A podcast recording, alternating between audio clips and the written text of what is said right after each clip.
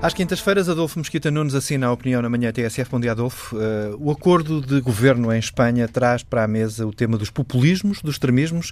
mas também dos discursos e atos radicais. Bom dia. Para mim, de facto, traz este acordo se concretizar e ainda tem de passar por muitos apoios independentistas para conseguir concretizar-se. Estamos perante a entrada de um partido uh, radical, um partido antissistema, um partido uh, populista uh, no governo de Espanha. E se é verdade que o crescimento do Vox fez nascer preocupações, e eu já disse aqui que é um partido pelo qual eu não nutro qualquer simpatia, ninguém parece andar preocupado com o facto de termos uma extrema-esquerda radical que vai chegar ao governo de Espanha e nem sequer se pode comparar com aquilo que se passou em Portugal, porque não só em Portugal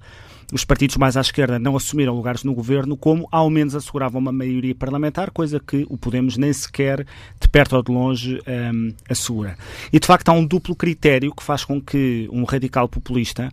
que defende terroristas e assassinos e que defende ditaduras, de alguma maneira é aceitável. Uh, o que me faz sempre perguntar se podemos ser terrorista, podemos ser populistas se formos de esquerda, se gostarmos de Che Guevara ou se soubermos cantar de cor internacional e já não podemos ser se formos de direita. Porque a liberdade e a democracia não devem ser valores relativos que só são relevantes para nos afastarmos dos radicais de direita e não nos radicais de esquerda.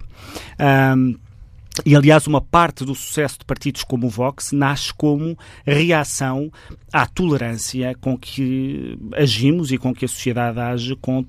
populistas e, e, radicais de esquerda. Eu acho que talvez fosse interessante dar alguns exemplos de frases que o Pablo Iglesias, o líder do Podemos, vem dizendo ao longo dos anos. Que a Venezuela é um exemplo democrático, que a democracia é expropriações, que existem órgãos de comunicação social privado é um ataque à liberdade de expressão, que os presos da ETA já deviam estar a sair das prisões, que o direito de porte de arma, e eu acho esta especialmente irónica, é uma das bases da democracia. E, portanto, nós estamos a falar de um líder e de um partido que, aliás, organiza perseguições de militantes a dirigentes partidários, às suas casas, onde estão as suas famílias,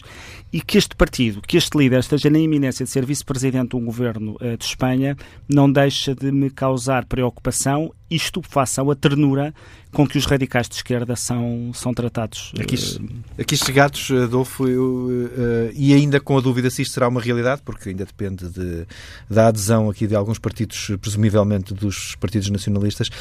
será mais fácil Pedro Sanches moderar Pablo Iglesias, estando os dois no governo, ou o líder da Unidas, do Unidas Podemos influenciar a governação socialista? Eu acho que temos de fazer justiça a Pablo Iglesias no sentido de que ele tem sido bastante direto e frontal nas afirmações que faz e no radicalismo que faz uh, e que exibe nas suas, nas suas ideias e nas suas afirmações.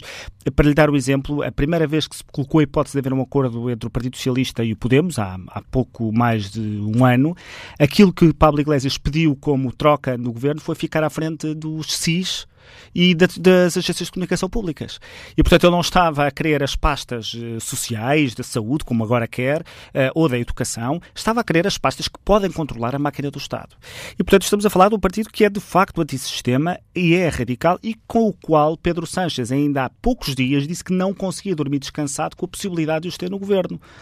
É verdade que Pedro Sanches eh, se desdiz com uma velocidade que é eh, mesmo surpreendente nos dias de hoje, em que é muito normal que as pessoas se desdigam. Normal, embora eh, não seja saudável. Mas, de facto, há poucas semanas estava Pedro Sanches a dizer que não dormia descansado, nem ele nem 95% dos espanhóis, com o Podemos no governo, e, portanto, eu acho que talvez seja complicado esperar que Pablo Iglesias se transforme num de Cipras, isto é, que se modere com o exercício do governo, um, e acho acho que uh, faz alguma confusão, peço desculpa pela repetição, a candura com que se trata uh, o partido como, como Podemos uh, em Portugal. Nomeadamente o abraço que está hoje, hoje e ontem nas primeiras páginas. E os espanhóis têm um sentido de humor extraordinário. Eu aconselho as pessoas a irem ver os memes que já estão a circular sobre esse abraço, que nem vão nada para o mais óbvio que poderia ser uh, um abraço entre dois homens. Eh, das piadas são de facto bastante divertidos e dizem um pouco, uh, dão um, um bocado conta do insólito deste abraço. Um dos meus divertidos é, tendo em conta que Pedro Sanches disse que não iria dormir descansado com o Pedro, com o Pablo Iglesias no governo, tem precisamente a ver como é que, com, em que posição é que eles vão, em que posição é que eles vão dormir agora que vão estar no governo. Adolfo Mosquita Nunes, a opinião na manhã TSF, sempre às eh, quintas-feiras.